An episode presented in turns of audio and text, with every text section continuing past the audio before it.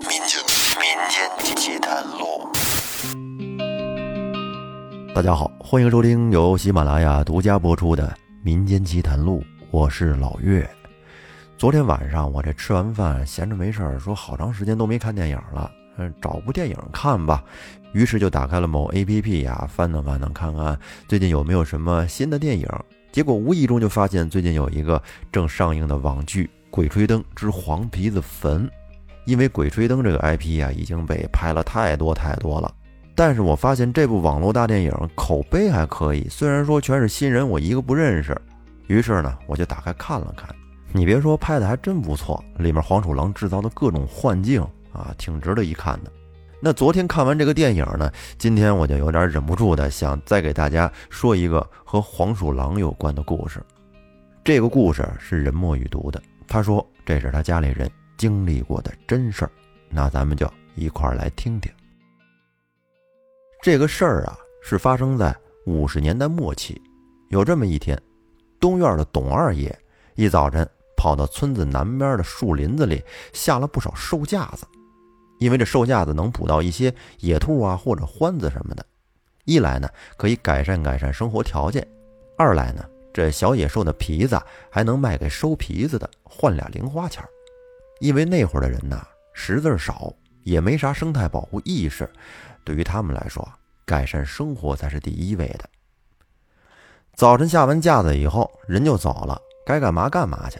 到了傍晚，董二爷就过去收架子。到那儿一看，除了捕到一只野兔之外啊，其他啥都没有。然后呢，他一清点这野兽架子，发现少了一只。就看地面上这痕迹呀，那只夹子肯定是夹到什么东西了。不过这地面上的痕迹也不是很清晰。董二爷搜寻了一段，也就没有再继续追查下去，因为其他地方都是杂草。不是太好找。董二爷丢了一只兽架子，可却打到一只野兔，这一趟也算不白来。他这心里美滋滋的，正往村里走呢，忽然就看见我爷爷从地里铲完地，也扛着锄头往家走。于是老哥俩便抽着烟的锅子，边走边唠着嗑。董二爷还有点炫耀似的，显摆着刚才打的兔子，说：“老兄弟，看见没有？”一早上下的夹子，到下午就打着了。今天晚上去我那儿，咱哥俩整点小酒，喝点啊。爷爷摆了摆手，说：“得了，搂了一天土卡了了，回家我还得早点歇着呢。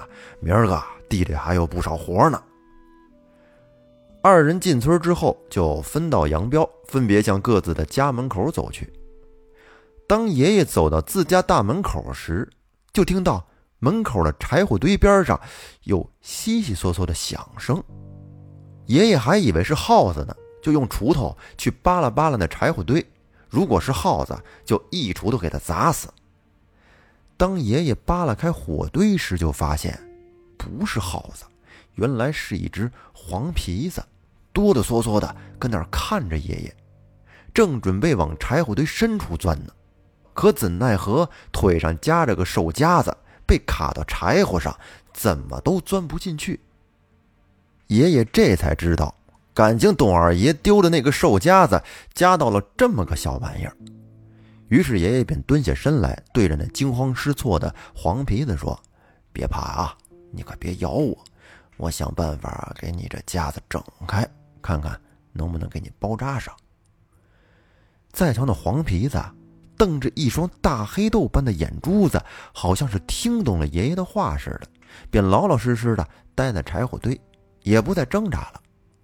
于是爷爷小心翼翼地把那铁架子掰开，冲着院子里喊说：“老大，找个补丁条给我拿过来。”那会儿啊，大爷的岁数也不大，在家里就把我大姑扎头发的那头绳给找了出来。于是爷爷用两个小木片把黄鼠狼的那腿。用头绳给缠住了，那黄皮子是全程都没有挣扎，也没有叫。包扎完之后呢，我爷爷对他说：“你可别往人多的地方去了，自己找个没人的地方，好好养养伤吧。整不好，你这腿都得落下毛病。”再瞧那黄皮子，就跟听懂爷爷的话一样，就这么眼巴巴的看了爷爷好一会儿，然后便一瘸一拐的钻到院子旁边的草窠里走了。那黄鼠狼子跑到哪儿，咱们先暂且不提。爷爷掂量着从黄鼠狼后腿上解下来的那个兽架子，让我大爷给董二爷送过去，并且再三叮嘱大爷说：“千万别告诉董二爷，咱把黄鼠狼给放了。”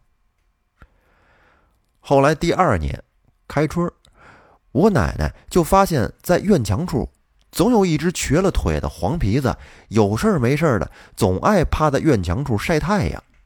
一有生人经过呢。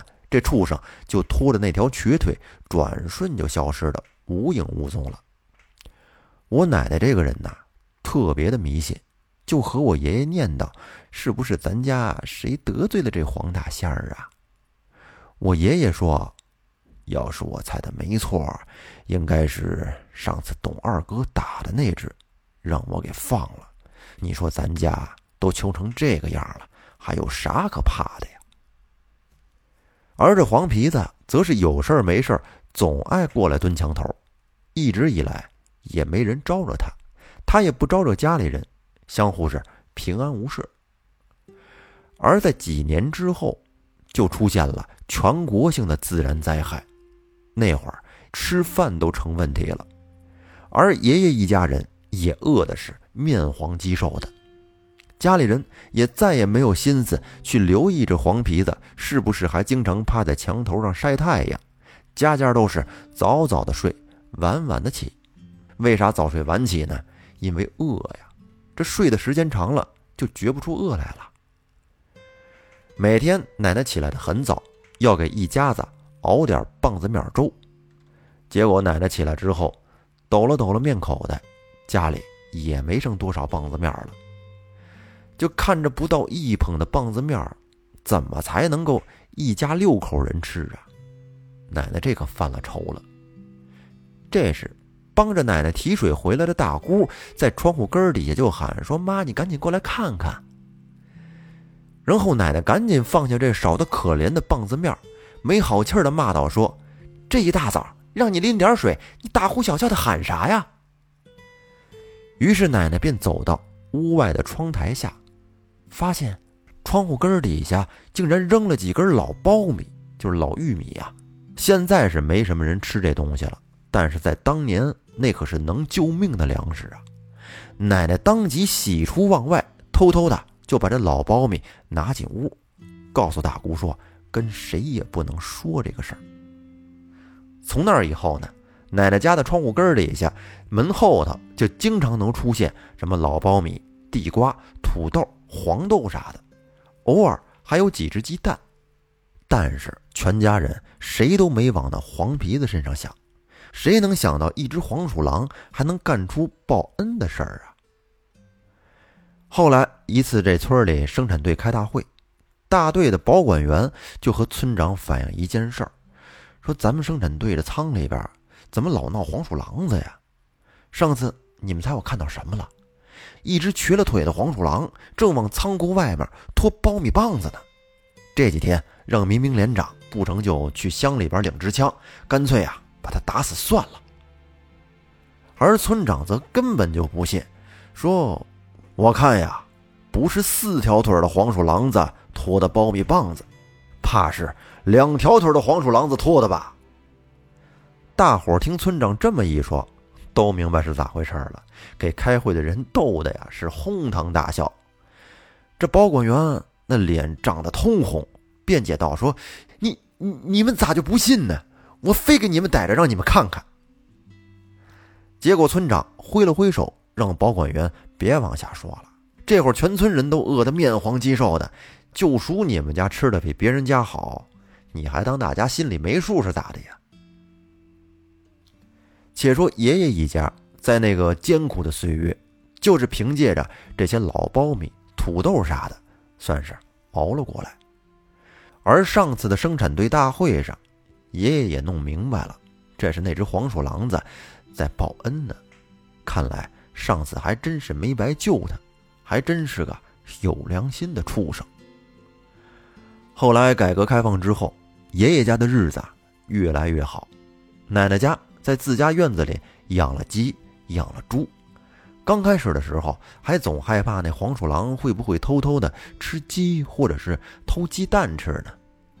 而爷爷则大度地说：“那畜生在那会儿困难时期，也算是救了咱们一家。现在日子好过了，他愿意吃几个鸡蛋就吃吧。”而那只黄鼠狼，平时依旧是偶尔会趴在土墙头上晒太阳，可是却从来没看见它伤害过。奶奶养的鸡，更没有偷吃过鸡蛋。我最后一次看见那只黄鼠狼时，发现它已经不是满身黄毛的样子，已经有些许白毛了。爷爷告诉我说：“畜生和人都一样，它也会老。”好，那这个故事说到这儿呢，就结束了。多么正能量的一个事儿啊！是不是积极向上？呼吁大家要爱护动物，这个事儿啊，对我们自己有好处。那感谢您的收听，咱们下期再见，拜拜。